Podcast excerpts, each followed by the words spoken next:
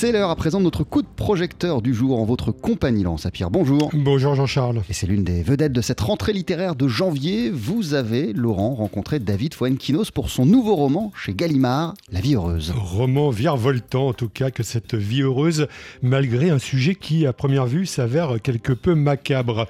David Fuenquinos évoque en fait la façon avec laquelle un homme au bout du rouleau parvient à reprendre sa vie en main au détour d'un voyage à Séoul, notamment lorsqu'il pénètre dans une boutique spécialisée dans l'organisation de fausses cérémonies funéraires. Et on parle ici d'un rituel très en vogue en Corée du Sud. Oui, comme quoi pour vivre, euh, il faut mourir, ou plutôt faire semblant de mourir. On va y revenir hein, sur cet étrange rituel, mais ce qu'il faut d'abord dire, c'est à quel point euh, David Fuenquinos plante euh, son décor avec maestria en racontant le spleen de son héros, un cadre qui bosse à Décathlon. Sa femme l'a quitté, il est un peu en vacances de lui-même, comme l'écrit si bien l'auteur de La délicatesse. Il est vrai que lui, euh, ce personnage principal euh, qui travaille chez Decathlon, il en a marre qu'on lui dise alors à fond la forme tout le temps. Il est traversé par euh, quelque chose de l'ordre de la mélancolie et on comprend bien plus tard dans, dans le livre qu'il est, il a, il, est, il a une culpabilité énorme par rapport à une situation avec son père.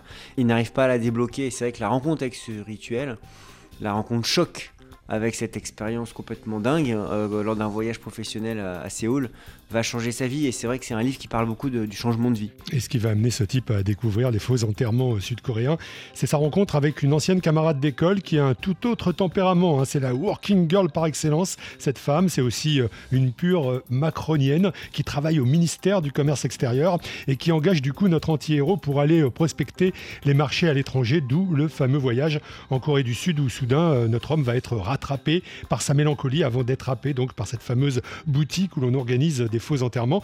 C'est assez rare à ce propos de voir euh, Fuenquinos brosser avec autant de, de réalisme et autant de mordant les arcanes du pouvoir, comme pour mieux amener ensuite le moment où son récit va basculer dans quelque chose de complètement surréel. J'avais besoin que mon livre justement soit, soit contrecarré par un socle extrêmement euh, précis, solide. Dans mes livres, habituellement, je raconte pas tant la société contemporaine, la société civile.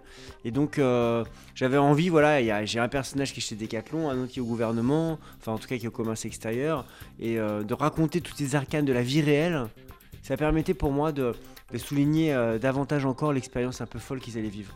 Et on y arrive hein, à cette expérience, le cercueil devant vous, l'épitaphe que vous choisissez, l'impression de se ressourcer à son propre enterrement. Simplement le fait d'être devant un cercueil avec votre nom, avec votre date de naissance et la date d'aujourd'hui pour la date de mort, avec votre photo, avec le fait de rédiger quelques lignes qui, qui vous résument, ne serait-ce que ça, se dire qu'est-ce que j'ai fait jusqu'à maintenant, qu'est-ce qui a été important, pas important, puis après rentrer physiquement dans le cercueil.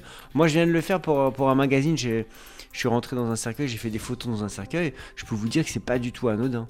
Et, euh, et c'est une sensation d'ailleurs que j'ai trouvé très agréable, pas du tout morbide. Et si vous tentiez vraiment ce genre d'expérience, euh, qu'est-ce que vous mettriez comme épitaphe? J'aimerais raconter en fait à, travers quelques mots euh, le mélange de deux vies en fait, le mélange d'une vie extraordinaire à plein d'égards, euh, avoir voyagé, avoir fait des films avec des acteurs que j'admirais, euh, avoir la chance d'avoir du succès avec mes livres et en même temps une vie extrêmement simple et ordinaire. C'est ça l'épitaphe.